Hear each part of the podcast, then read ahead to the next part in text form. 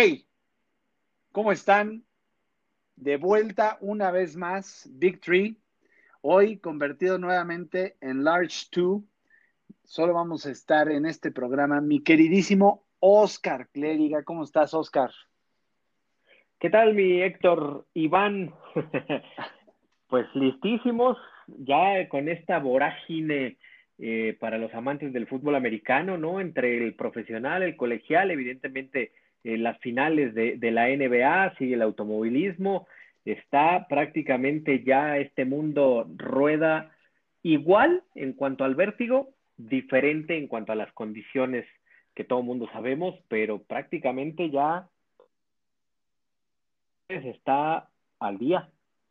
Sí, está, ha estado, ha estado muy interesante eh, tener todas las ligas al mismo tiempo, los playoffs también ya están, eh, eh, las finales en la NHL, grandes ligas, NBA, fútbol, soccer, que, que, está aquí la Liga Nacional, pero pues muy pronto se viene todo el fútbol de Europa. Entonces, volvimos a la normalidad, tal vez saturados, pero qué mejores noticias que eso, ¿no?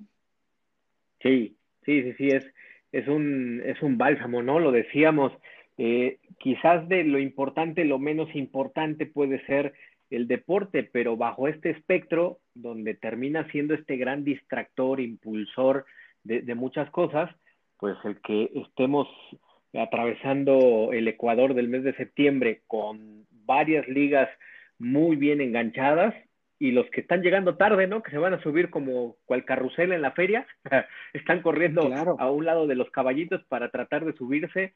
Este, hablo en concreto del fútbol americano colegial, ¿no? Así como, oigan, pues sí está poniendo buena la fiesta, eh, ahí les vamos. Se está logrando, ¿no? Que era algo que yo en particular tenía muchas dudas que pudiera suceder, que, que las temporadas corrieran y que no hubiera tantos casos o que se controlaran, que no hubiera brotes. Y está pasando, afortunadamente está pasando. Y esto está haciendo que las ligas colegiales, en este caso, por lo menos reconsideren y traten de, de arrancar antes de lo previsto, ¿no? Habrá que ver, comentábamos en la semana ahí en el chat que tenemos en Big Three, que justo cuando hace este anuncio el Big Ten y empieza a haber un run ahí con el Pac-12, sale esta nota en Wired que expone a los atletas como los, los eh, de más alto riesgo, ¿no? Por, por una condición particular cardíaca que para aquellos que son asintomáticos eh, podría ponerlos en riesgo, ¿no? Entonces son esta, esta balanza entre abrimos, no abrimos, pero al final creo que eh, las grandes ligas por lo menos han puesto este ejemplo. Habrá que ver cómo lo puede hacer la NCAA, lo hemos platicado en muchas ocasiones, no es el mismo presupuesto, no son las mismas condiciones, no hay la misma oportunidad de proteger a, no nada más a los, a los atletas, al staff, al resto de estudiantes. Así es que habrá que ver qué decían estas conferencias, porque sí, la tentación está ahí de adelantar la, el, el inicio de la temporada, pero del mismo modo está ahí la temporada fuerte de la influenza, la famosísima segunda ola y todo lo que estamos viendo en los estados que han ido abriendo de manera temprana, incluso no solo en los Estados Unidos, sino en Canadá, donde se ha visto que con la apertura de escuelas y algunos otros negocios se han, se han visto brotes fuertes de, de COVID-19. Sí, es una situación que no, que no está controlada, ¿no? Y que eh, esperemos no, pero habrá algunos momentos donde haya que reaccionar y poner nuevos protocolos o, una forma de atajar los problemas que se puedan eh, presentar, ¿no? Lo hemos dicho en varias ocasiones, ¿qué pasa si, si uno de los contagiados pues termina siendo tu coreback titular, ¿no? Eso te va a impactar de una o de otra. Pero te late si hablamos de corebacks, lo que pasó en el jueves por la noche de la NFL? ¿Nos arrancamos o quieres? Nos arrancamos, dale, dale, dale con eso, porque me parece que es un, a ver, no quiero exagerarlo, pero sí, sí es algo histórico, ¿no? En un segundo partido, y tendré yo, yo ahora que echarme un clavado a las estadísticas para ver qué coreback en su segundo partido profesional tuvo que lanzar 60 pases. Tú lo, lo ponías en Twitter y me, me parecía una estadística increíble, ¿no? 60 eh, pases no se le ven a, a, a, Drew Brees, no se le ven a, Lo voy a buscar en este instante para ver quién ha tenido 60 intentos en un partido, ¿no? Es, es una locura. Puntualmente, 37 completos de 61 envíos. Si nos vamos a las estadísticas de la semana 1, hay corebacks que ni siquiera llegaron a 37 intentos en el partido. Aquí son 37 completos de 61 envíos. 316 yardas, si no mal recuerdo, sí, tres, tres pases de anotación, no intercepciones, son números espectaculares, bombásticos, pero pierdes el partido, ¿no? Claro, pues Otro factor a reflexionar de eso, ¿no? Lanzar tanto significa que estás tratando de alcanzar o que estás en un duelo de corebacks, no hay de otra. Sí, eh, lo que pasa con Joe Burrow, ¿no? El, gran quarterback de, LSU, que incluso ya pondrán el nombre de una calle en Luisiana con, con eh, Joe Burrow, el coach de Orgeron, todo lo que eh, vivimos con, con esta franquicia, lo está trayendo. Los dos primeros partidos, Joe Burrow ha mostrado que los bengalíes de inicio apostaron bien y seleccionaron bien, era la lógica el primero lo pierden por una calamidad del receptor que comete una interferencia y posteriormente back to back las jugadas, el pateador no hace un gol de campo menor a 30 yardas y pierden el partido contra los Chargers 16-13 en casa. En la noche del jueves anotas 30 puntos. Yo soy de los tradicionalistas que dicen, a ver, cuando tu ofensiva mete más de 28 puntos, debes de inclinar la balanza que ganas el partido en un 70% de las ocasiones. 30 puntos en la NFL, la estadística te habla, es un alto porcentaje de que vas a ganar el partido. Pero bueno, cuando tienes a la defensiva de los Bengals en el terreno de juego que no son capaces de detener a Baker Mayfield, a Odell Beckham Jr., que van dos semanas y yo no lo veo, ¿eh? Sé que tiene muchos fans, pero con el debido respeto, el 13 de los Browns, híjole, está quedando a deber. Eh, este Landry, el 80, bien, ¿no? Pero tampoco es una ofensa colosal como para que los Bengals no hayan podido detener nada, ¿no? Y le exiges entonces al más joven, al más nuevo, sí a la gran figura, ¿no? En la, que, en la cual quieren cimentar la franquicia eh, los Bengals, pero es injusto porque además no tuvo partidos de pretemporada. Me dijeras, bueno, los cuatro de pretemporada más estos dos, pues ya se va curtiendo. Esta es su segunda apertura en el fútbol americano profesional y le exiges a que lance 61 veces el balón. Es una locura. 61, es una locura. Mira nada más la compañía con la que está, ¿eh? eh ahí te va. Carson Palmer, bueno, ok, con Oakland en 2012. Ok. Eh, Chris Weinke de Carolina en 2006, Brett Favre, Brett Favre contra San Francisco en el 96, Aaron Rodgers eh, contra Detroit en el 2015, Brad Johnson, Matthew Stafford, Neil Lomax de San Luis de los Cardenales, uh. Blake Bortles, sí, para, las, para las nuevas generaciones que nos escuchan, sí, los Cardinals estuvieron en San Luis. En San Luis, exacto y Colt McCoy. Y nada más para que te explote la cabeza, el récord de más intentos es de 70 de Drew Bledsoe. Imagínate. sí, 70 intentos. O sea, no, corrieron una vez eh, la, bola ese partido. No, es que y uno que me, me, llama la atención es George Blanda. 68 con los Oilers en el 64. ¿Por qué me llama la atención?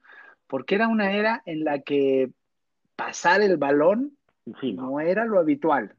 Era correr, correr, correr, correr y volver a correr. Tener 68 intentos en 1964, ahí ese, es así impresionante, ¿no? Sí, ese es como un Back to the Future, ¿no? O sea, se subió el DeLorean sí, y, estaba en un partido de esta época en los 60. No, es que lo, de lo de Cincinnati es es lo que decimos, ¿no? O sea, necesitas balance sí o sí. O sea, hoy tu coreback demostró que puede hacerla, ¿no? Eso queda claro.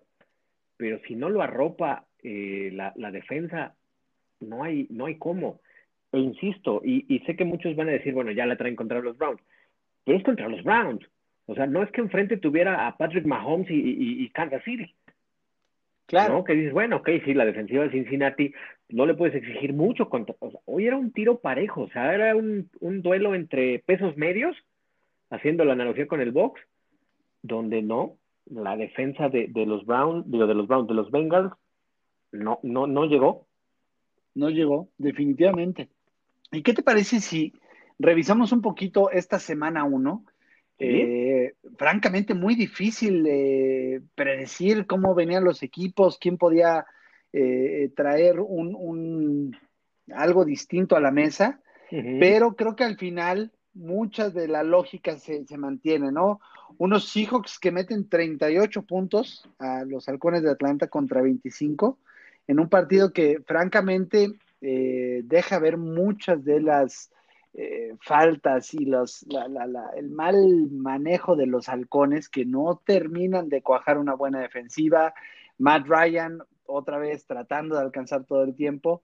Eh, me parece que los Seahawks van a ser un gran contendiente esta temporada. rodearon de talento ahora sí a Russell Wilson. Vamos a ver si Carson se mantiene saludable y puede apoyar el juego terrestre, que ha sido la gran, eh, eh, el gran talón de Aquiles de los Seahawks, no tener un corredor que pueda apoyar y ayudar en su momento a Russell Wilson, que, no tenga que ponerse la capa de héroe todos los partidos. Me parece que aquí puede, puede haber, haber algo interesante. Sí, creo que le podríamos decir que es la maldición del Super Bowl, ¿no? Donde no le das la bola a Marshall Lynch y desde ese entonces no hay quien corra la bola. Incluso ya regresó Marshall Lynch y tampoco ha sido el mismo resultado. Claro, claro, claro. Tenemos, bueno, a los Ravens que aplastaron a, Cleveland 38 a 6 en un resultado, bueno, que, por eso no, a mí me extraña tanto, tanto el cambio que tiene eh, Cleveland del partido contra un contendiente, eh, un verdadero este, potencial eh, equipo de supertazón y contra los Bengals, ¿no? Entonces, eso te habla más, yo creo que más mal de los Bengals que bien de los Browns, ¿no? Exacto, sí, es que esa comparativa es, eh, Cincinnati y Cleveland están, digamos que en el mismo nivel, ¿no? No son la, la, potencia, están creciendo, quieren desarrollarse, eh, los, las dos franquicias llevan mucho tiempo en ese en ese estatus, ¿no? También hay que, hay que ser claros pero el, salto sí es importante para, para los Browns que ya están 1-1 y para los Bengals que empieza esta parte lapidaria donde cuando arrancas la temporada 0-2 difícilmente terminas llegando incluso a playoffs porque ya en tu división ya tienes terreno en contra y pelear por un comodín, aunque este año se abre un poquito la opción para que haya un séptimo pasajero, ¿no? Entonces ahí puede ser que que esa estadística empiece a, evolucionar en cuestión de que se arranca 0-2, no es que ya eh, tires eh, todo al, la toalla. Al, cesto de la basura, ¿no? Pero, a ver, a ver qué pasa ahí. Sí, es, es mucha diferencia entre uno y otro, pero bueno, continuemos. Los Bills, los Bills, 27-17 a los Jets, otros que no meten las manos los Jets. Eh, Bills con muchos errores, no es que haya sido un juego perfecto, un par de balones perdidos de, mm, Allen, el coreback, eh, pero se les ve forma, se les ve forma y también creo que van a estar peleando la división. Una división que al, iniciar la pretemporada se decía que era de ellos, porque Nueva Inglaterra no había encontrado un coreback para llenar el hueco, entre comillas, dejado por Tom Brady, pero ahora con Cam Newton, bueno, pues otra es la historia. Sí, hablábamos en esas épocas de dos corebacks undrafted que había agarrado Bill Belichick, ¿no? Más el caso de, de Stidham, que es ahorita el, suplente. En el momento que llega Cam Newton, todo cambia. Pero sí, los Bills tienen que agarrar esa estafeta y decir, a ver, nosotros somos el rival a vencer en la, división. O sea, se la tienen que creer. Lo único cuestionable de Josh Allen es justo eso, que de pronto corre de más y pierde esos balones. Si aprende a de pronto aceptar una captura o tener que volar el, pase hacia afuera y no exponerse él y el balón corriendo, ahí los Bills pueden tener un camino mucho más claro. Totalmente, totalmente. El siguiente partido, Raiders contra Panthers. Otro de estos juegos donde eso ya anotaste 30 puntos y perdiste. La defensa de Carolina, fatal. Muy bien Teddy Bridgewater. La verdad, eh, me, parece que fue un muy buen recambio en Carolina. Eh, evidentemente, McCaffrey sigue cargando al, equipo al hombro, pero pues cuando te anotan 34 puntos, evidentemente eh, es muy complicado ganar, ¿no? Sí, y lo de Bridgewater es de estas historias como que tampoco se la creemos, ¿no? Porque lo hizo bien en Minnesota, lo hizo bien en su momento con, con Orleans, y ahorita al menos en la apertura dices, pues no tienes que cuestionarle nada, ¿no? Con, con, con Carolina, pero desafortunadamente tampoco la historia ha sido muy benevolente para Bridgewater. Los Raiders, que yo sí lo quiero decir, se ve que el señor John Gruden los 100 millones de dólares ya los empezó a recibir porque qué repuestito se ve, ¿eh? Trae una timba. Sí, sí, sí. Diría un muy querido, pero muy querido mentor mío, esa panza ya no es de salario mínimo, ¿eh? Exacto. Fabuloso. Oye, Chicago, Chicago 27-23 a, a, Detroit, y a mí me sorprende por Mitch Trubisky, no por otra cosa, ¿no? Este, tan señalado coreback que lo tomaron antes, eh, eh, inexplicablemente para mí, si me preguntas, porque tienes a Deshaun Watson, que, se veía con muchísimo talento, pero sobre todo a Patrick Mahomes y si seleccionas a Mitch Trubisky, entonces ha sido cuestionado por todos lados. Tiene un partido con tres pases de anotación, es un regreso en realidad, eh, porque venía de, vienen de atrás para darle la vuelta y pone de entrada muy interesante la división, ¿no? Porque ya casi casi se le estaban dando a, una pelea ahí entre Green Bay y Detroit. Y bueno, pues los Osos de Chicago levantan la mano y dicen, oye, espérame, aquí estamos, venimos a competir. Y un partido muy, muy entretenido, ¿eh?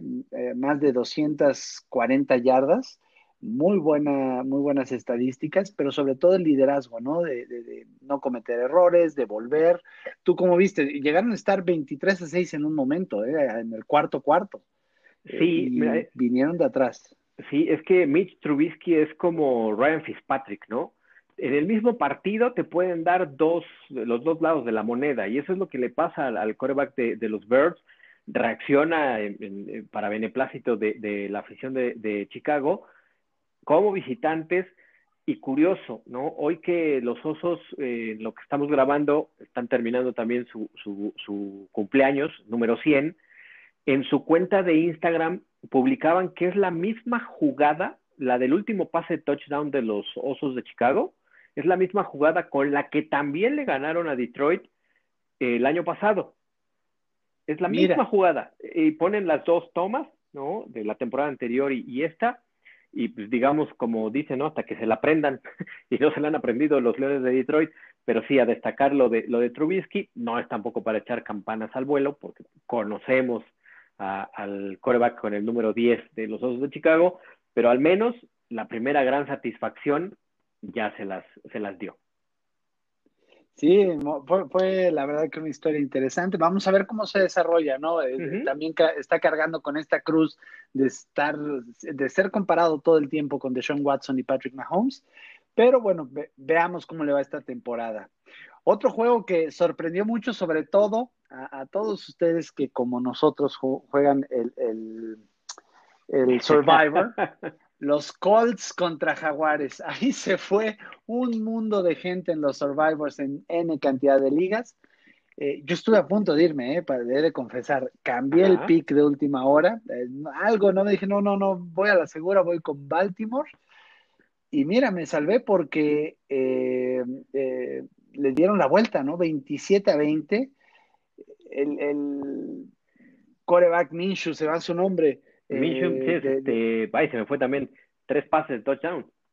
Tres pases de touchdown, otras sin errores, en un equipo que está muy diezmado de talento, dejaron ir a todo mundo, pero eh, sacan la casta y nuevamente Philip Rivers no, nada más no termina de dar el estirón, ¿no? Ya otro al que se le compara mucho, ¿no? Ben Roethlisberger, Eli Manning, parte de esa clase de, del draft de 2004, corrígeme. Sí, 2004, exacto. Y, y que pues no ha podido llegar al Supertazón, ya cambió de equipo y nada más no termina de dar el ancho.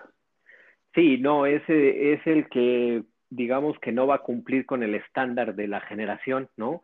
No es que sea malo, llegó a la NFL y me parece que será recordado por, por mucho tiempo, pero hoy con los Colts me parece que también está muy lejos de, de, de poder incrementar sus posibilidades de, de llegar siquiera a jugar el, el, juego campeonato la conferencia. Eh, yo creo que a playoffs deberían de llegar los Colts, pero con errores como el que tiene cuando el partido todavía podías pelear y te interceptan y lapidas las esperanzas de tu equipo, esos son los que a Philip Rivers los últimos dos años se le han hecho costumbre y es lo que lo tiene ya bajo la mira de, de esta polémica, ¿no? De si no era ya un coreback que debió haber dicho adiós hace un par de temporadas, lo puedo entender teniendo nueve hijos, pues este, no sé si está buscando el equipo de fútbol, Claro, hay que seguir trabajando para pagar esas colegiaturas. Porque, mira, el de, el de voleibol ya lo tiene, ¿no? O sea, por lo menos cinco titulares, cuatro suplentes. Y si, si ya para la NBA también le, le faltan un, par más para tener el equipo completo con hasta con los calientabancas, ¿no? No, o sea, la novena en el béisbol y que todos jueguen, este, ¿no? O sea, todo el tiempo también. Pero sí, no sé si, si eso, como dices, hay que, hay que ver qué va a pasar después. Historia interesante la de Gardner, me acordé, Gardner Minshew. Gardner Minshew, segundo. Eh, él se está jugando el trabajo en esta temporada, ¿no? Porque todo mundo está hablando de, de, ahora, el año pasado era Tank for Tua, ahora es Tank for, vamos a ver quién es, ¿no? Porque todo mundo dice, eh, se viste de naranja, güerito, sí. Clemson, no vamos a decir el nombre porque se sala, pero francamente, eh, el año pasado era Tank for Tua y terminó siendo Joe Burrow. Vamos a ver por, por, quién están tanqueando la temporada y si no es que les pone ahí un predicamento, ¿no? De, oye, eh, ganamos demasiados partidos a, a draftear a mitad de la ronda y lo siento, ¿no? Sí, pues mira, eh, creo que va a ser interesante seguir a los jaguares, ¿no? Sí, los dos grandes prospectos, los dos arranca su apellido con L, ¿no? Porque ahora el Big Ten ¿Sí? arrancará su temporada y entonces el señor este Love también tendrá oportunidad de este pelear, ¿no? Claro, claro, y sí, Trevor Lawrence, vamos a ver, ya lo dije, a ver si no lo saló, este, pero está ahí esperando ser la, la, primera selección global. El siguiente partido, Packers contra Vikings, otro donde se dieron hasta con la cubeta, la defensiva de los dos equipos dijo, pues hoy no jugamos, no hay bronca, 43 a 34. Eh, me parece que se oye más cercano de lo que pudo llegar a estar. Eh, Davante Adams, 14 recepciones, un récord para la franquicia. Uh -huh. eh, y Aaron Rodgers, que no parece que este ya es el último año, ya está el sucesor en la banca. Ah, sí, pues toma 43 puntotes ya. Sí. a ver, muévanme de aquí, ¿no? Sí, mira, quiero corregir porque el otro se escribe con F, es Justin Fields. Estaba yo confundiendo justo con eh, Love, que es el que está ahí este, en las espaldas. En, en Green Bay tienes razón. De, sí, de, sí, sí. de, Aaron Rodgers, ¿no? Es Justin Field, el de Ohio State, el que Ohio State. se habla que pueda pelear esa primera selección. Y sí, lo de, lo de Aaron Rodgers, digamos que no sorprende, ¿no? Porque ha tenido muchas actuaciones como, como esa en, en su carrera. Los que sorprenden son los vikingos y en contra, porque la cara que mostraron en, en el primer partido de temporada, no, o sea, un equipo que para muchos en los pronósticos incluso los ponen no solo como contendientes en un juego de, divisional o en un juego de campeonato, hay quien los pone ya en el, en el, en el Super Bowl, en esos pronósticos. Es cierto, es la semana uno, es solo un partido, pero tienen que ponerse a hacer la tarea porque eh, jugaron no mal lo que le sigue. Y si haces eso frente a Aaron Rodgers, pues evidentemente el resultado es negativo. A mí me extraña mucho de un equipo de Mike Zimmer, reconocido desde sus años en Dallas, después por Cincinnati, por grandes defensivas, e incluso los años anteriores, la defensiva de Minnesota estaba siempre entre las primeras de la liga, eh, muy buena presionando al coreback, con muy buenos cornerbacks, pero este día sí se lo tomaron libre y Aaron Rodgers se los comió de inicio a fin. Sí, sí, sí, sí. El que sigue, Patriots Dolphins con el afamado Fitzmagic, que también acabó con los Delfines. Parece que quiere acelerar la era de Tuja, pero. Y, los Patriotas eh, haciendo lo necesario, ¿no? Do your job, no sé cuál sea el, el, el moto este año, pero sin errores. Cam Newton, un partido, la verdad, muy completo. No son estas estadísticas espectaculares, pero moviendo el balón, protegiéndolo, eh, jugando en equipo. Me parece que nuevamente Bill Belichick, que tanto odio, no tiene una idea, se me revuelve el estómago nada más decirlo, pero vuelve a ser un trabajazo. Un trabajazo con, con poco, mucho talento, lo identifica, eh, le saca el jugo a cada uno de los, de, los miembros del roster, hace su parte, ¿no? Y, creo que tampoco es que los delfines sean un equipazo, pero eh, creo que podrían haber dado un poquito más, ¿no? Es que son, son dos cosas, ¿no? O sea, Bill Belichick, nos guste o no, termina siendo como el más realista de, de todos, ¿no? Él sabe que ya no tiene esta gran ofensiva. Josh McDaniels le diseña un, un, plan de juego a la medida, ¿no? A Cam Newton. A ver, estas son tus cualidades. Ok, vamos a olvidarnos de que teníamos a, a, a Brady Hoy tenemos a Cam Newton, aprovechan muy bien las facultades que tiene eh, Cam Newton.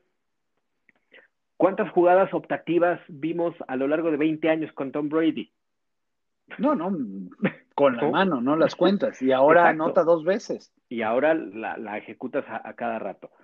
Arrancamos contra los Dolphins. No es arrancamos contra Kansas City, ¿no? No arrancamos contra los Ravens. Entonces, hicieron su trabajo tal cual, ¿no? do your job. Ellos saben que hoy no son los grandes favoritos, pero en medida que, este equipo empiece a funcionar, yo lo que me preocupaba, sin que suene a que le voy, porque no, no le voy, pero la defensiva también se comportó a la altura de enfrentar a los Delfines de Miami, hay que aclararlo. Pero todas estas bajas que, que tiene por los jugadores que no quisieron entrar en la temporada, pensé que la defensiva de los Patriots iba a ver mal. ¿no? Contra los Dolphins, ¿no? Le interceptó tres veces a, Fitzpatrick, que tampoco es así como que algo extraordinario, no es más ordinario que otra cosa, este, ver dos o tres intercepciones a, Fitzpatrick en, los partidos. Pero ahí están, o sea, los, los Patriots dijeron, a ver, Bills, Jets y Dolphins, pues se habrá acabado la era Brady, Belichick, Kraft. Pero no se acabó eh, el equipo de, los, de los Patriots. Sí, y esa, y esa jetatura que tienen sobre, sobre la división, ¿no? Habrá que ver, ¿no? Habrá que ver qué pasa contra los Bills. Contra los Jets me parece que va a ser eh, un poco más de la, de la misma medicina, pero eventualmente tendrá que, haber ahí un cambio en el liderazgo. Yo espero que los Bills puedan ser ese equipo que venga a retomar eh, esa primera posición que por años y años ha sido de los Patriotas. Un partido que francamente a nivel emocional me encantó. El equipo de fútbol de Washington eh, frente a las Águilas de Filadelfia, 27 a 17. Esta historia de Ron Rivera teniendo que eh, eh, tomar una IV programada, o sea, un, intravenoso para aguantar la segunda mitad y que el equipo de verdad se entregó eh, Philip Barber, dos eh, anotaciones por tierra, eh, el equipo completo, ¿no? pieza por pieza, trabajando muy bien y es hoy por hoy líder de su división, ¿no? El único que ganó en, la división, le ganaron a las Águilas, Gigantes perdieron, Vaqueros perdieron y Washington, después de una semana, está en la cúspide de la división este de la Nacional. Sí, que, son esos triunfos que, que, te dan tranquilidad, ¿no? Porque hay que decirlo, han sido meses eh, de esta no pretemporada, en cuanto a juegos se refiere, que bueno, o sea, pobre Washington le llovía por todos lados, ¿no? Desde lo más importante, la salud de, de su coach, lo que ha pasado el dueño, lo que pasaron los directivos despedidos, en fin, toda la maraña de, de, de troubles, de problemas que ha tenido el equipo de Washington cómo cuesta trabajo de pronto, ¿no? Tiene que meter uno así el freno de mano. El freno de mano. ya empiezas con la R y güey, no es Washington nada más, ¿no? Bueno, muy interesante que en la aplicación de la NFL, que por cierto, amigos de la NFL, fumble, ¿eh? Yo no pude ver el Red Zone en la aplicación este fin de semana, muy complicado entrar a los partidos. Y además, en su aplicación no sale ningún logo, no, no lo anticiparon, nomás tumbaron el, el casquito, el logotipo todo, de todas partes pero está ahí medio mal configurado para que, le pongan atención a ese, a ese detallito. No le llegó el Me llama la atención. Claro, no, no, no le llegó. Dwayne Haskins haciendo lo necesario. Sí. 178 eh, eh, yarditas, un pase de anotación, pero literal no perdió el juego, los mantuvo ahí. Eh, juego terrestre, buena defensiva, muy buena defensiva. Y, y ahí están los, los, iba a decirlo de nuevo, el equipo de fútbol de Washington. Eh, listo para, para, ver cómo, cómo le va esta temporada, ¿no? Eh, veremos semana 2 si, si es la misma historia o si ahora contra los Cardenales de Arizona, que traen una máquina ofensiva impresionante, una defensa también eh, interesante, pues veremos cómo les va, ¿no? Sí, y, sobre todo por cómo se vio Arizona, ¿no? Si quieres avanzamos al, juego de, los Cardinals contra los 49ers, eh, que son, eh, digamos, eh, de estos corebacks que pues van a tener por lo menos los primeros cinco años, Haskins, ¿no? Evidentemente el caso de Kylie Murray con, con Arizona, Patrick Mahomes, Lamar Jackson, ya está esta nueva generación de, de, de corebacks. Aquí es donde ellos van a tener que empezar a interpretar su, su rola favorita y a ver qué, qué legado eh, les, le deja a la NFL o, viceversa. Se vieron bien, la dupla de Andre Hopkins y Larry Fitzgerald me parece que no hay que cuestionarles absolutamente nada. Hopkins en su primer partido, monstruoso lo que hace eh, este, el ex eh, receptor de, de los Tejanos de Houston, ¿no? Ahora con, con Arizona. Y los Niners, pues no sé si siguen con ese factor de cómo dejaron ir el Super Bowl. Yo me acuerdo mucho, y no quiero lapidarlos, pero Atlanta, al siguiente año, después de cómo perdió el Super Bowl, híjole, o sea, estaban perdidos. O sea, el golpe de knockout del Super Bowl les duró la temporada siguiente y los Niners, no sé, es un partido nada más, pero sí dominan, tienen destellos, pero no, no dan esa estocada para, para matar, ¿no? Sí, la verdad, eh, Kyler Murray muy bien, eh, tiene esta última serie para darle la vuelta al juego, eh, no cometen errores, me gustó, fue un, fue un juego entretenido, hay un, un, ida y vuelta interesante, pero sí, habrá que ver qué pasa con los 49 porque eh, empiezan con el pie izquierdo. Eh, esta semana no, no la van a tener tampoco. A ver, no es que todo, todo el mundo la tenga sencilla, pero eh, San Francisco va a tener que buscar recuperar contra los Jets. Me parece que si no pueden contra los, los Jets, ahí sí, sí vamos a, tener que prender los focos rojos, porque sí sería de llamar la atención, ¿no? Hoy por hoy creo que la, la van a sacar adelante, ¿no? Exacto. Sí, sí, sí, pues sobre todo por la división, ¿no? Ya ganaron los Rams, ya ganaron evidentemente Arizona, entonces empieza a perder terreno. Si le sumas que está también ahí Seattle, pues ya no, no, no es tan bueno. Están en el fondo, ¿no? Oye, pues muy rápido, Chargers Bengals, que ya habíamos hablado.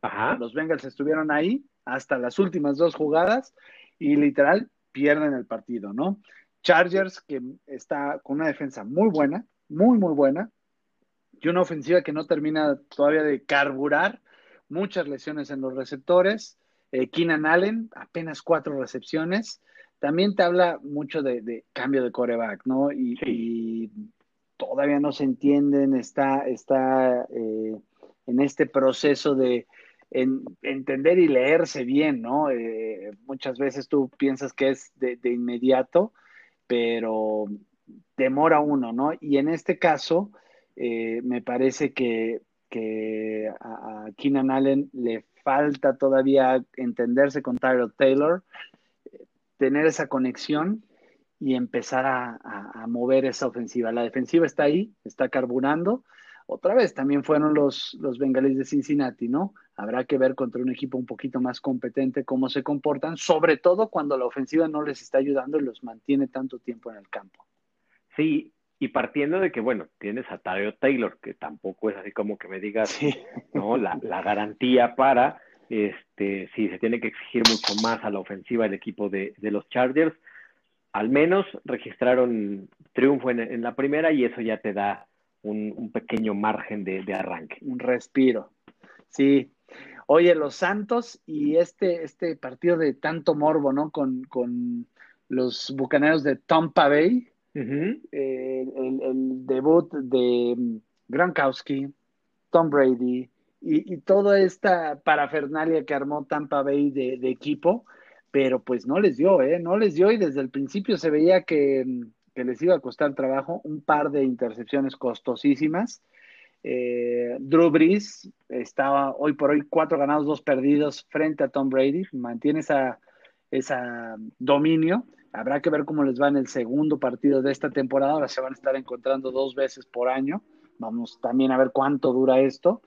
Eh, y los Santos, pues, la verdad se veía venir, ¿no? Eh, hubo ahí un poquito como de, ruido, como de qué va a pasar con, con este eh, el juego terrestre. Estuvieron, hubo un día que no sabías si iba a seguir Alvin Camara en el equipo, si ya había quien aseguraba que ya lo habían cambiado y de repente, no, no, ya lo firmamos, tranquilos todos, el core sigue aquí y sigue la maquinita andando. Sí, son dos, dos realidades o dos puntos de inicio distintos, ¿no? Todo el show sí. alrededor, ¿no? Los fuegos artificiales estaban con Tampa Bay. Sí, la novedad, la ilusión, eh, como le quieras llamar. Y del otro lado, el equipo que está conformado, que tenía ahí esa duda con, con, con Alvin Camara, pero que sigue ejecutando, incluso hasta el tema de, de Tyson eh, Hill, ¿no? Que también de pronto uh -huh. decían, bueno, igual y lo, lo, lo, mandan a otro lado ya para que no le esté haciendo sombra a, a Drew Brees, ¿no? Están todos parejitos. Y del lado de Tampa, es este, este cuento donde evidentemente es eh, el equipo que todos quieren ver, ¿no? Al grado de que Denver, por eso dejó ingresar un mínimo de aficionados para empezar a hacer un drill en cuanto a la posibilidad de que para la semana 3, es decir, no este fin de semana, hasta el otro, porque van a recibir a los bucaneros de Tampa Bay. Claro. Viene Tom Brady, viene toda esta maquinaria de, de, que el spotlight ahí está, ¿no? Esta lamparita que hay que aprovechar y vender. Pues por lo menos déjenme que entren unos seis mil, siete mil y, y, que se arme este algo de, de, de, de espectáculo, ¿no? Económico. Claro. Así serán los, los, los, bucaneros de Tampa Bay. ¿Cuánto les va a durar? Pues mientras no empecemos a hablar de quiénes sí entran a playoffs y quiénes no, ahí seguirá funcionando la, la, la maquinita. Es una semana, es cierto. Tuvo destellos. La primera serie ofensiva fue muy buena, pero después empezó a padecer muchísimo ofensiva y defensivamente, porque ojo, no todo es este, la, la ofensiva. Igual le pasó con, con, con los Patriots a, Tom Brady. Tenía 24 puntos, pero la defensiva recibía 30 y perdía los partidos. Acá, este tour de, de, Tom Brady, hay un dato eh, lapidario que creo ya hemos compartido en redes sociales. En la historia, o sea, Tampa Bay como franquicia surgió en 1976. Tom Brady nació en 1977. Los Bucaneros en su historia tienen seis juegos de playoffs, considerado el, también el Super Bowl, ¿no? Ganados. Tom Brady tiene seis Super Bowls. Tienen la sí, misma sí, edad la franquicia, la franquicia, y su coreback, ¿no? y pues es mucho más ganador el coreback, obvio, no, no, no es, no es solo, pero bueno, esos numeritos con los que luego merece la pena jugar. Exactamente. Hoy el juego de domingo en la noche no puede ser. Yo, yo, yo no lo quiero comentar, pero Dak Prescott no puede pedir 40 millones de dólares y anotar tres puntos en una segunda mitad. No voy sí. a decir más. Sí, mira, eh, es uno de los puntos. ¿no? Como que le llovió sobre mojado en la, en la presentación a los Cowboys, ¿no? Eh, Dak con ese question mark que lo va a tener toda la temporada, él, mismo, y lo decíamos en capítulos anteriores del podcast, él mismo se puso esa cruz encima de, a ver, quiero exigir, quiero tal, ah, venga papá, ¿no? Ahí está el año completo para que o pongas la balanza a tu favor o la pongas un poco en contra. Segundo, la defensiva, híjole, las lesiones, o sea, no quiero hacer humor negro, pero, o sea, empezaron a caer los soldados dramáticamente y ese es un factor que sí le puede pegar en el primer mes a, a los Cowboys. Y ya después, como la cereza en este pastel agrio, es la decisión de Mike McCarthy, ¿no? O sea, tanto nos quejábamos del anterior, que hoy es coordinador en, Nueva York, de, Jason Garrett, de su toma de decisiones, que siempre se equivocaba, eran erróneas.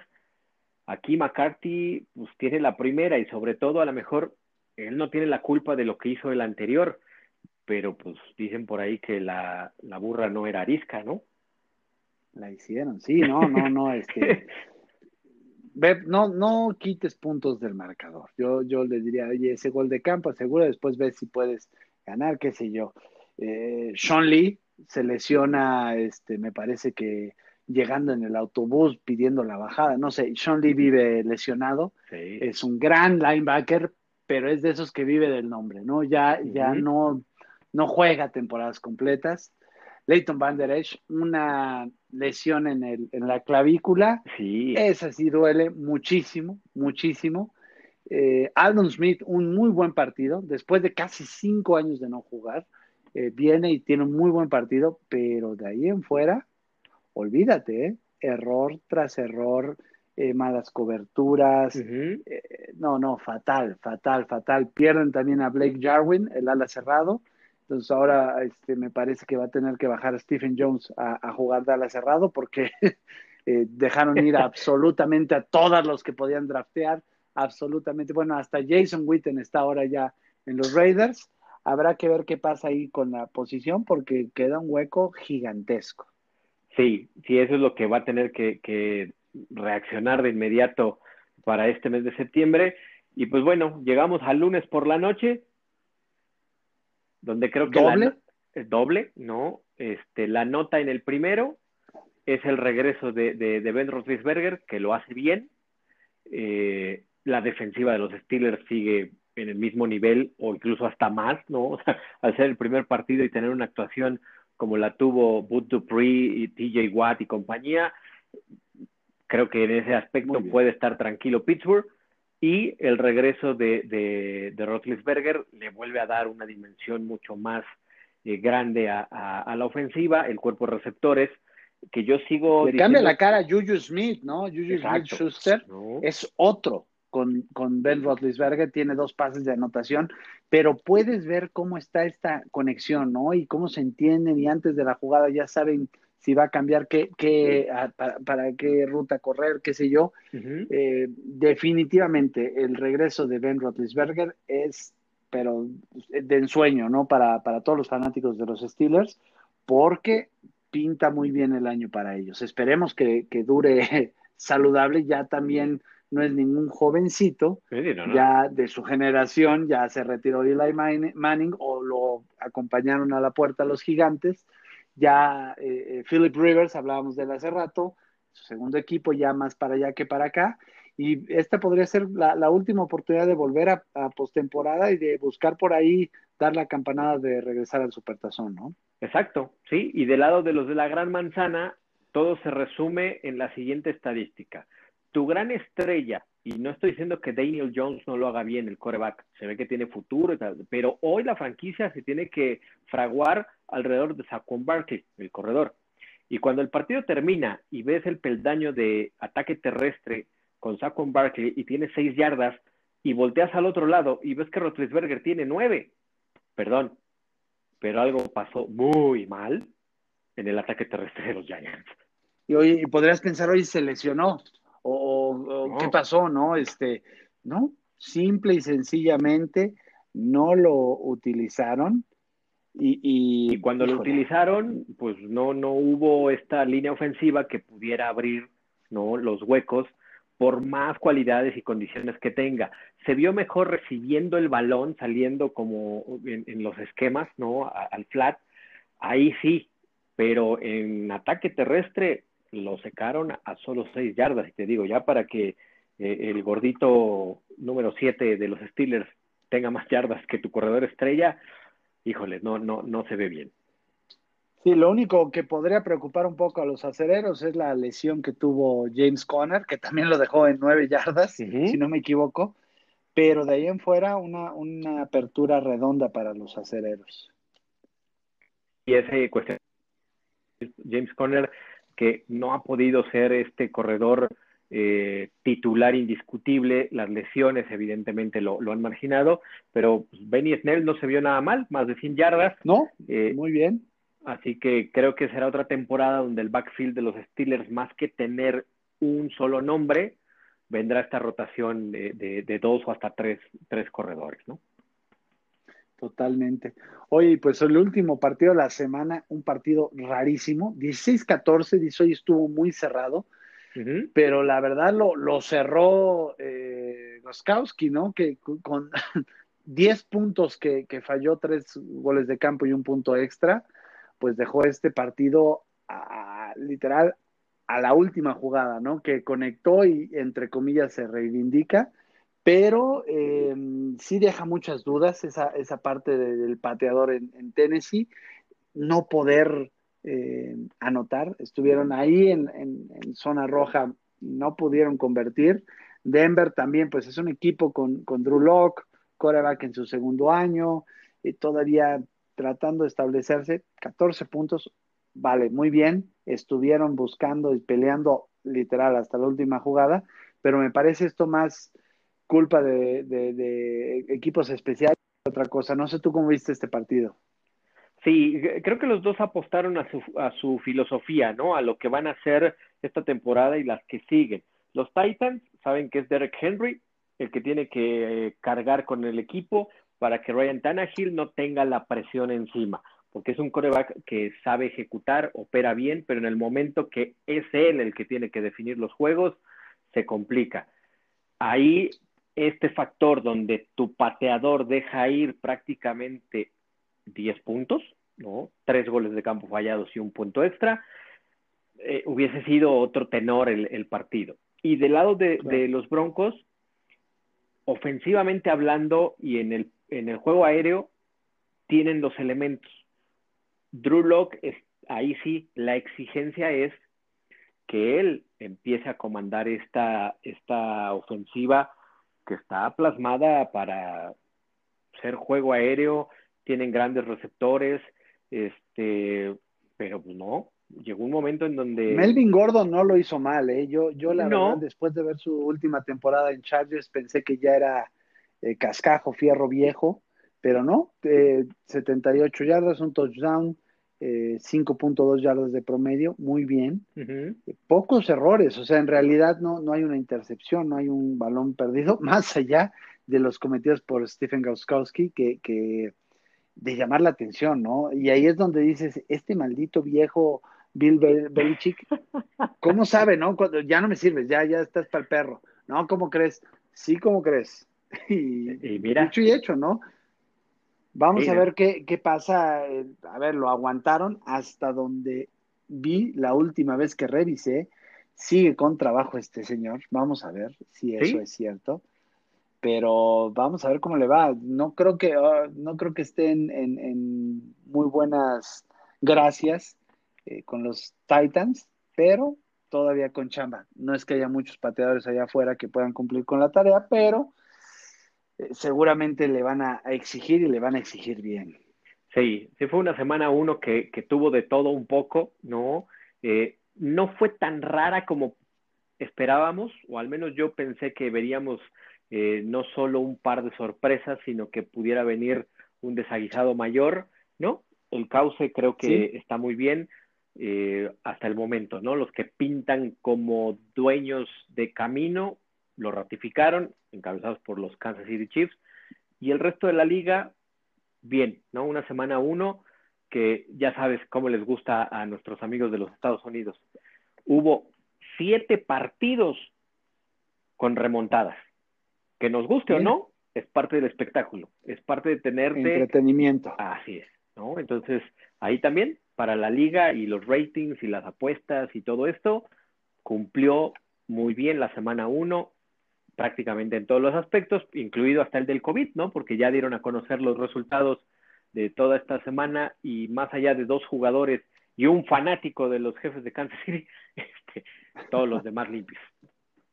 Muy mal esos fanáticos de Kansas City, ¿no? Este, abucheando esta demostración de los jugadores que me oh. parece también muy importante esa parte. Pero bueno, este, no falta, no falla, ¿no? Vamos, vamos a ver qué pasa en estas siguientes semanas conforme se vayan abriendo los estadios, vayan permitiendo más y más aficionados, pues vamos a ir viendo también estas reacciones. Eh, ¿Te parece que le demos un rato a la NBA que también se puso muy interesante? Sí, sí, sí. Eh, Denver vino a darle la vuelta. Es, es eh, por primera vez en la historia un equipo regresa de estar abajo dos veces en los mismos playoffs, 3 a 1. Y primero con el Jazz, ahora con los Clippers, ¿no? Que eran estos grandes favoritos, era la historia que buscaban, ¿no? Los dos equipos de Los Ángeles en una final de conferencia Clippers, Lakers, estaba todo listo, pero nadie contaba con estos Nuggets que francamente dieron un partido eh, espectacular, sobre todo de la mitad del tercer cuarto para al final, que fue cuando le dieron la vuelta, metieron el acelerador y no hubo manera de eh, que los alcanzaran, ¿no? Lamentable lo de Paul George, que desaparecido totalmente de estos playoffs, no, no pudo ser esa mancuerna que buscaban fuera ideal con Kawhi Leonard y con, el resto del equipo. Es un monstruo lo que traen los Clippers. Pero eh, ahora vamos a ver, ¿no? Empieza la serie con Los Ángeles. Todo mundo los pone como víctimas a, estos Denver Nuggets. Yo les diría, híjole, no va a ser tan fácil como se ve en el papel. También los Lakers llevan adormilados descansando un buen rato. Eh, lo conversaba yo con, con Bo.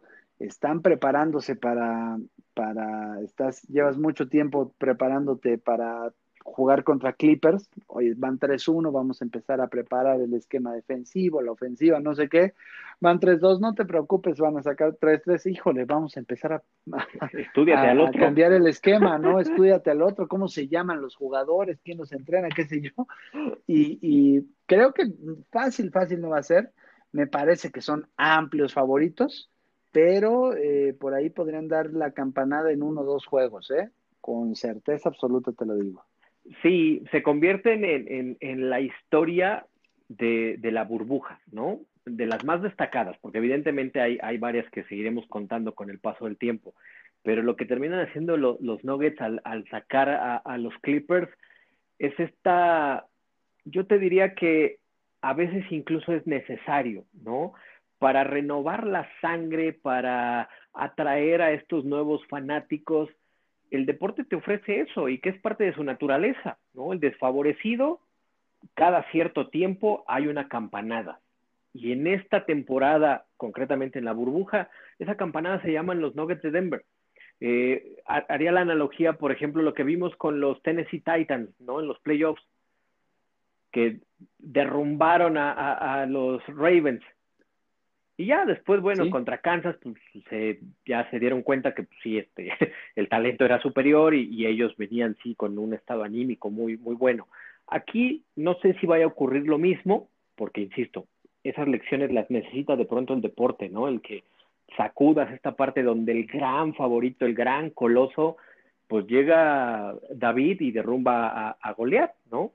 Los Nuggets ahora, una vez más, están en ese escenario donde es el desfavorecido, pocos dan un quinto por ellos, pero si le damos la vuelta, están una vez más ante esta historia de, bueno, tenemos todo que ganar y nada que perder, ¿no? O sea, todo el mundo nos está diciendo que somos las víctimas, que ya hicimos lo que teníamos que hacer, no tienes esa presión. Por increíble que parezca y por la dimensión de atletas de los que estamos hablando, de equipos, pero es real. Cuando no, tú no tienes esa presión de ser el favorito, de masacrar, de, de, de perdón el término, ¿no? ahora en épocas este, hay que cuidar mucho el, tema, pero, o sea, apabullar, los Lakers están en esa, en esa mesa. Cualquier otra cosa que, que, que sea menor a eso, vamos a cuestionar a los Lakers. Y en cambio los Nuggets es, pues somos la víctima, ¿qué tal si nos levantamos y ganamos? ¿Dónde está la presión? y, hablabas de, de, grandes historias y me voy del otro lado, de, a la otra conferencia de este, donde Miami hoy, jueves 11 de la noche, está 2-0 frente a mis Celtics. Dos partidos muy cerrados. El partido eh, número 2 iban abajo al medio tiempo por 13 puntos. Se conectan, se ponen las pilas, le dan la vuelta. Y hoy por hoy, Boston, el amplio favorito, está con la espada contra la pared. Y ya no se puede decir que Miami es, es un David, ¿no? Eh, me parece que ha dado muchas muestras, ha sacado a los equipos que tenía que sacar, siempre en esta, en esta mm, posición de víctima, y creo que también puede ser otra de estas grandes historias. Me encanta una, una cita por ahí de, mm, de Jimmy Butler, que dice, les voy a llevar un campeonato, yo vine aquí para llevar un campeonato a Miami. Y, hablábamos de eso el fin de eh, la semana pasada, ¿no? Eh, Jimmy Butler le falta eso, ¿no? Ha estado siempre ahí buscando, primero con Bulls, luego con Timberwolves, y ahora con este equipo, eh, un, coach eh, muy veterano, Spolestra, que, que poco se habla de él, pero que tiene mucho, mucho, mucho talento eh, a la hora de organizar al equipo, y un cast que tal vez en papel dices, híjole, puros cartuchos quemados, ya Dragic no sé cuántos años tiene en la liga, eh, no ves a un claro superestrella, ¿no? En el papel, pero cuando salen a la cancha, cuidado, ¿eh? Que es un equipo que está motivado, que tiene un, gran técnico y estos jugadores que de repente, oye, hoy no fue Jimmy Butler, fue algo que, se conectó y empezó y fue este motorcito que con 15 puntos en el tercer cuarto le da la vuelta a Boston y de nuevo, no voltean, ¿no? Vamos a ver eh, qué pasa con, este hit. Y, esta final, ¿no? Esta final de la NBA que va a ser también muy, muy interesante. Sí, y, lo platicábamos y, y, lo decíamos. Si llegan contra los Celtics, evidentemente no van a ser marcados como favoritos, pero eso no les quita la etiqueta de contendientes. Claro. Y lo están demostrando. Al grado, como tú dices, ya les pusieron las manos y es 2-0. O sea, a ver, ya el 50% del camino lo tienen en la bolsa. Falta el más complicado, ¿no? Pero. Pregúntale a Clippers y a Jazz, ¿no? que se veían ya en la siguiente ronda. Y espérame tantito, van de regreso. Sí, sí, sí. Oye, me voy a, voy a cambiar rápidamente de, de, tema porque me acordé de algo que no pusimos en, nuestra, eh, nuestra programación para hoy, pero que, nuestra prescaleta, pero que me encantó eh, y, que, y que vuelve a poner a Joe Kelly en este estándar de superhéroe de la Major League Baseball. Eh, esta semana juegan los Astros en Los Ángeles y evidentemente pues un, parade, ¿no? Ahí esperando a, los, a los Astros llegar al, estadio con botes de basura, con carteles, con eh, N cantidad de cosas. Y llega Joe Kelly en su porch, ve esta, a este grupo de, aficionados manifestándose y empieza a pitar y a, motivarlos. la gente se vuelve loca. ¡Ay, Joe Kelly, Joe Kelly! Extraordinario, ¿no? Ya por ahí eh, eh, el mural que le pintaron en Los Ángeles se ha vuelto casi, casi eh, parada indispensable para todo turista que vaya a, Los Ángeles. Se ha tomado fotos con su familia. Bueno, se ha vuelto una sensación, ¿no? Y, quién iba a pensar, ¿no? Este pitcher que no necesariamente dice, oye, pero él no estuvo el año pasado con, los Dodgers, ¿no? No estuvo con los Dodgers, pero lo padeció con los Red Sox, ¿no? Eh, eh, así es que muy, muy interesante esa historia. No quería dejar pasar porque para mí es de verdad que, de esas historias que me voy a acordar toda la vida, como un, jugador pues promedio, ¿no? No es una de estas grandes superestrellas, se volvió en un idolazo, siendo un troll. No, no hay otra manera de describirlo, ¿no? Trolazo.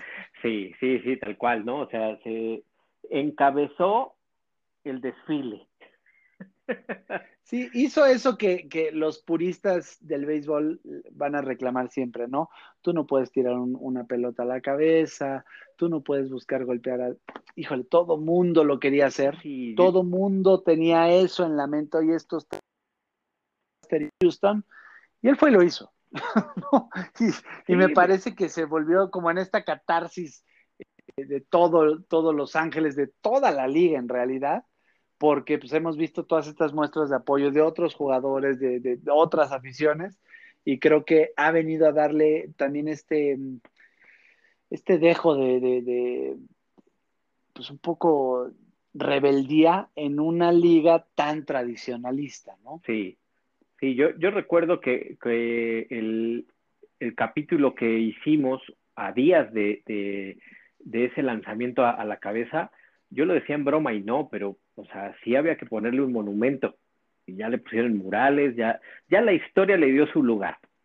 Podemos entrar en este juicio de valor de si sí o no, pero la acción era algo que el 99.9% lo soñó hacer y por X o por Y no lo hacías, ¿no? Y en el momento que vino este iba a decir una palabrota, pero mejor no.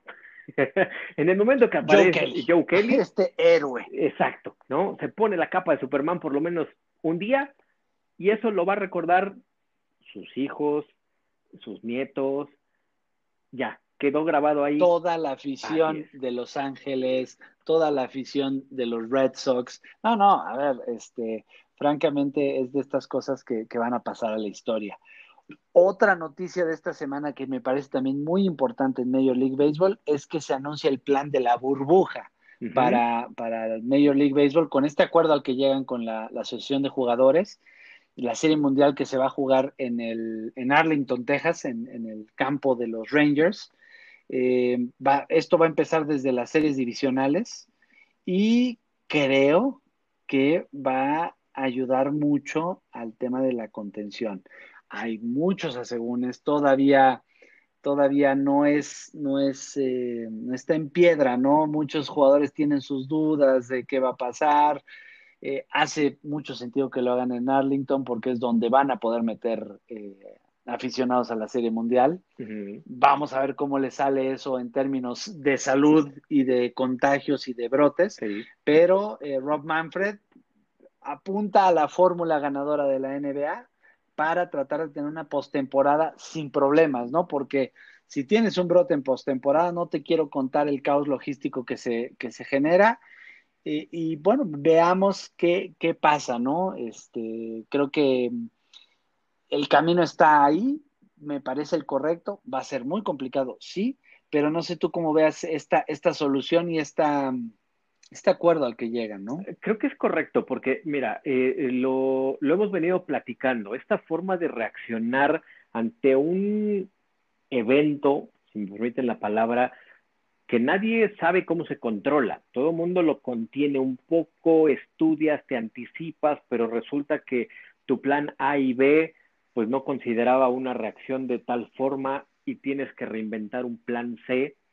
Y lo decías, están en esta yo, agregaría, están en esta parte del camino o van a llegar a esta parte del camino donde la NBA arrancó muy cercano a sus playoffs, pocos equipos, se puede controlar, nos podemos ir todos a, concentrar en esta burbuja y le damos para adelante.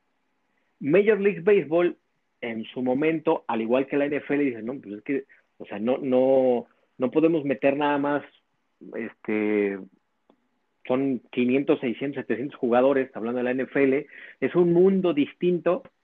Hoy Major League Baseball llega a ese punto donde, oye, pues ya son cierta cifra de jugadores muy controlable, donde podemos apostar y además, bajo esta onda expansiva en, regresión, ¿no? De una posible ola de, de contagios nuevamente, pues están en la parte del camino que ya nos enseñó la NBA que funciona, pues hay que entrarle. O sea, yo no le veo cuestionamientos más allá de, eh, siempre hago la analogía, ¿no? Que porque llueve, porque llueve, que porque hace sol, que porque hace sol, que porque soy rubio, que porque soy rubio, que porque tengo el cabello lacio, porque lo tengo lacio y lo quiero tener chino, lo tengo chino y lo quiero tener lacio, ¿no?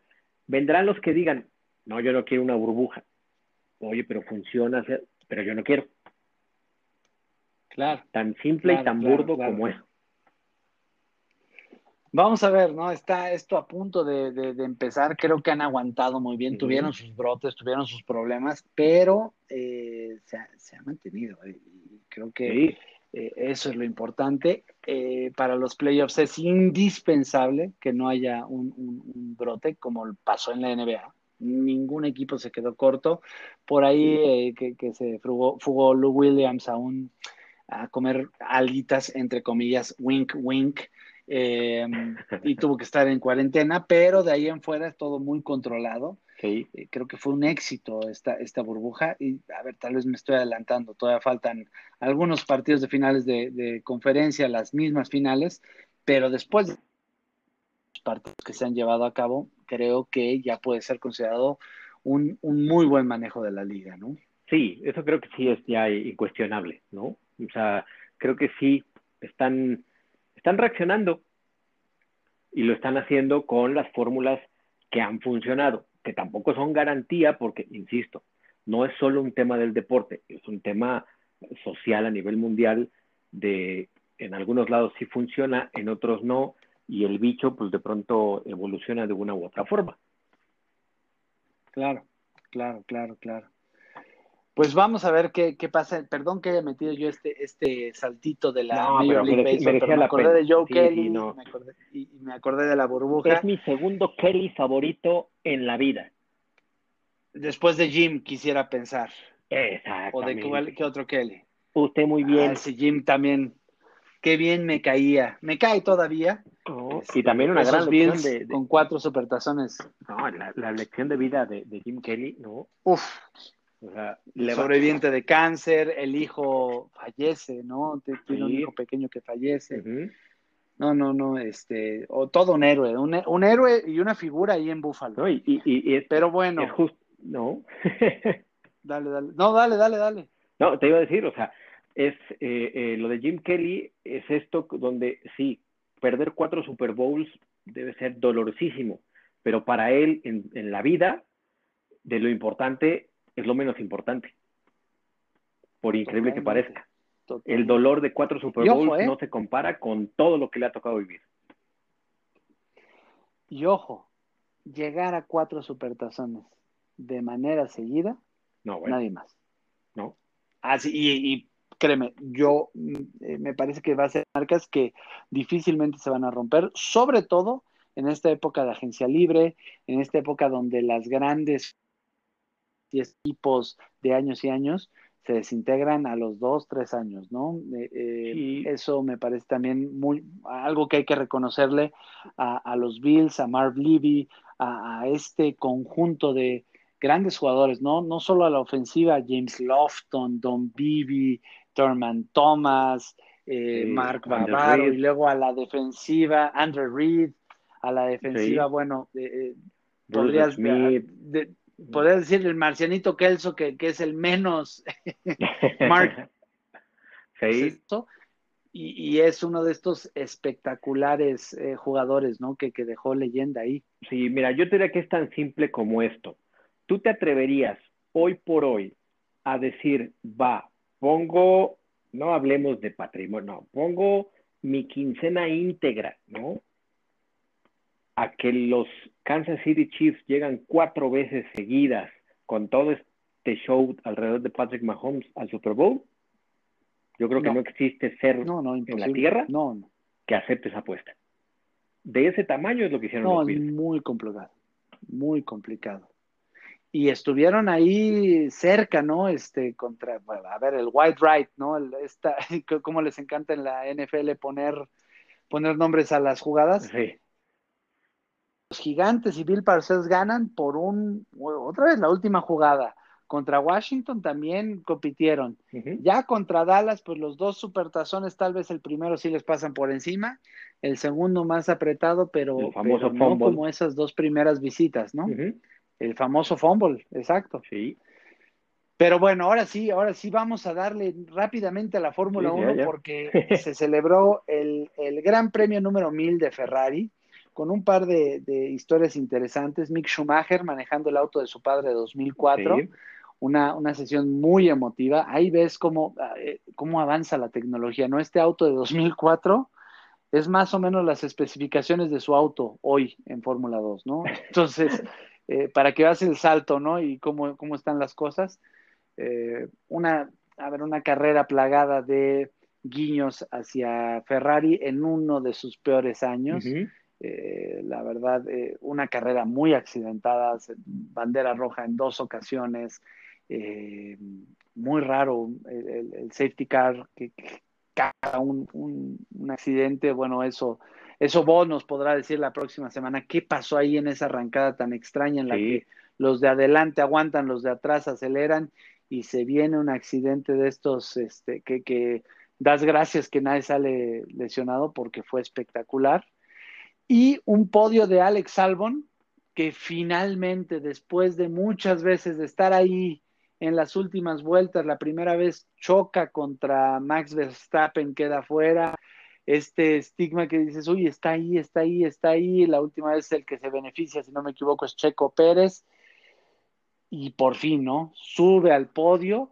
Eh, vuelve a, pues después de toda la presión que se le vino, ¿no? Con el, el primer lugar de Pierre Gasly, y este switch que se hizo la temporada pasada bajando a Gasly, subiendo a Albon a, Red Bull, bueno, por lo menos vuelve a estar entre, entre en, el podio o entre los que están ahí y se sube, ¿no? Creo que, le va a ayudar mucho a la presión que trae encima el malayo.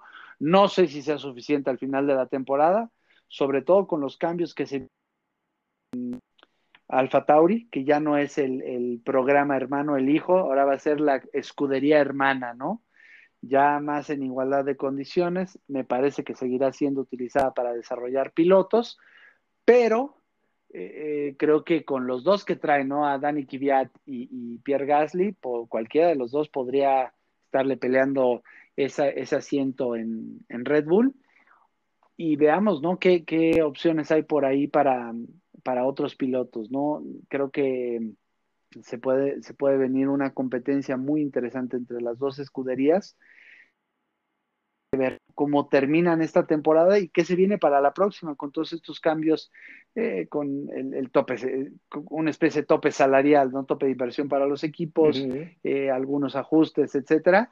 Y pues ver, ver queda Pérez, ¿no? Por ahí sonaba mucho eh, y movían un par de reporteros historias eh, vinculándolo a Horner y cómo había sido él uno de los primeros en ubicarlo como talento, pero yo, si me preguntas, no veo a Checo Pérez en Red Bull. Ojalá me equivoque, pero eh, tú, tú, no sé qué historias nos tengas ahí, un poco de insider con, con, todos los contactos que tienes en, en, en Telmex ahí cercano a, Checo. Mira, sí hay, hay esta parte donde cuando no escuchas absolutamente nada, ¿no? Por lo menos ahí algún, eh, te rumbean un poco, ¿no? Sí. Es porque están trabajando a marchas forzadas, ¿no? Y están buscando en dónde, en dónde realmente sí hay posibilidades, porque partes de ahí, ¿no? O sea, todo el mundo quisiera, bueno, sí, Red Bull, eh, obvio, y, vuelas la cabeza y dices, bueno, sería una sinergia muy importante por esto, esto y esto y esto, y, todo eh, sería fenomenal para todos. Pero es real. Entonces, cuando viene esta, no le quiero decir se crecía, pero sí este momento en donde, a ver, ¿no? detrás de la raya que estamos trabajando.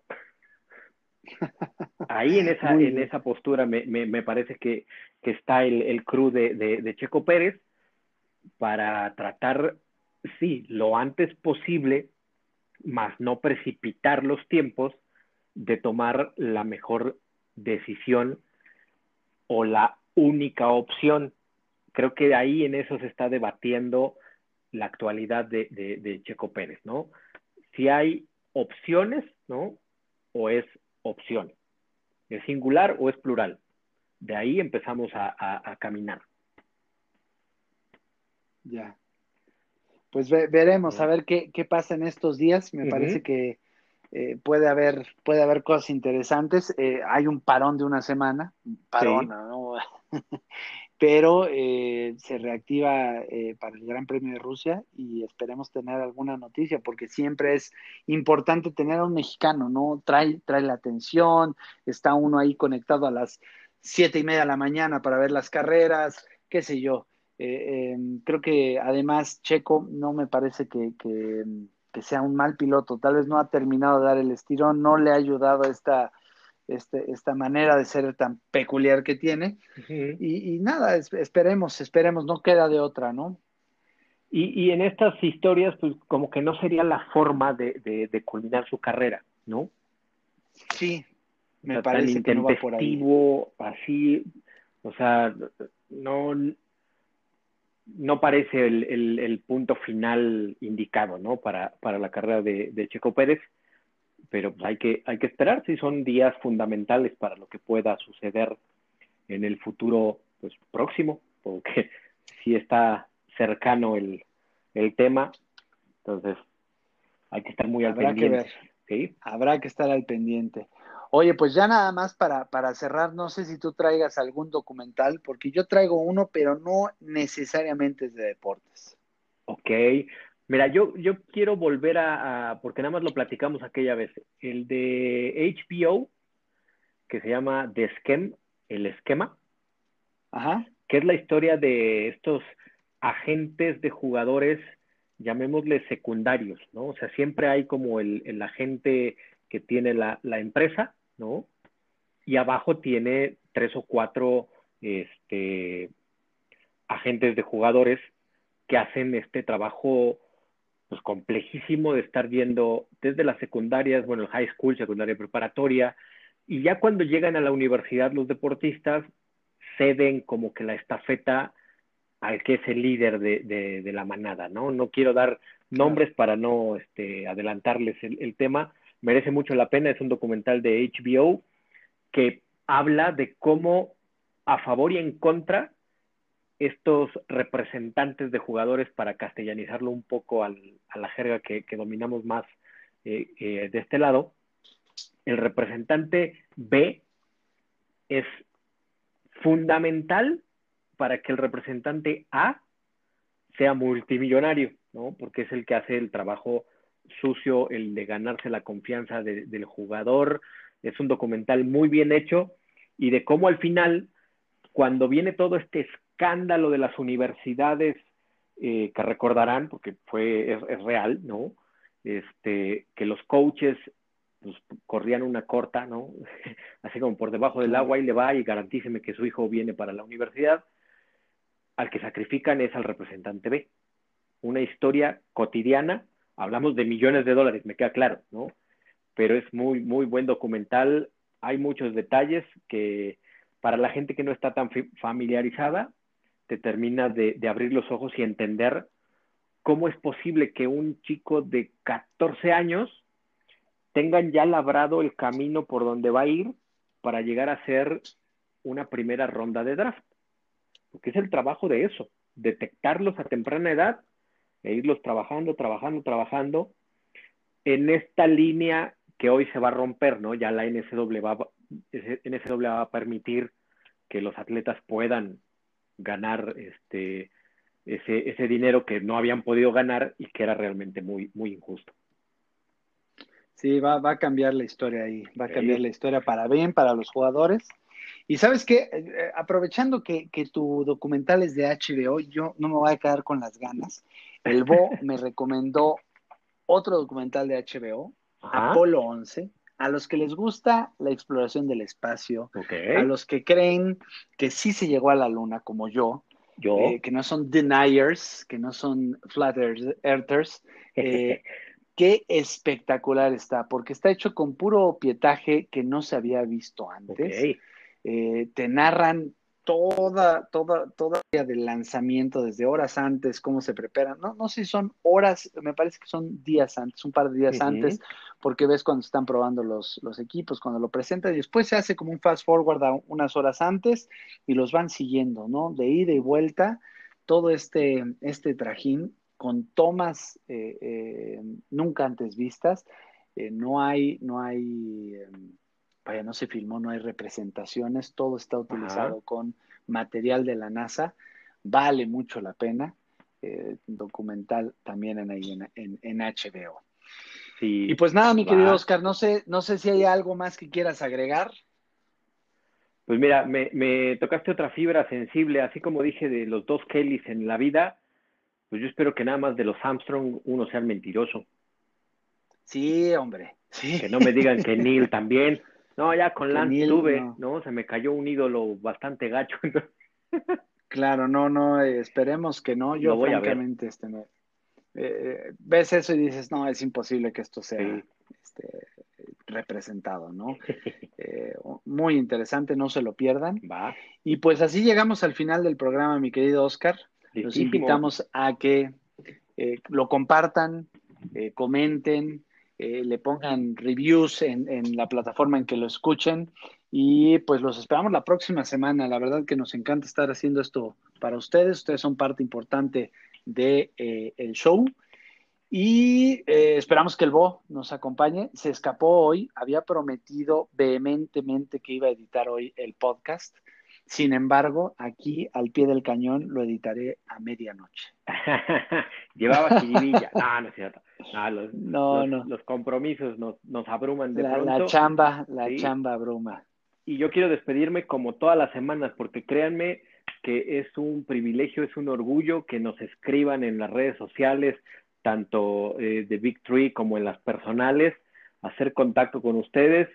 Evidentemente que, que que compartan sus minutos, más de una hora con nosotros, escuchándonos, pero también esa interacción que nos dan las redes sociales merecen muchísimo la pena para este trío de tres, ¿no? Ahora que está de moda lo del Gober, que de pronto se le hacen bolas las cuentas, aquel pasaje de ese trío de dos, no, aquí sí es un trío de tres.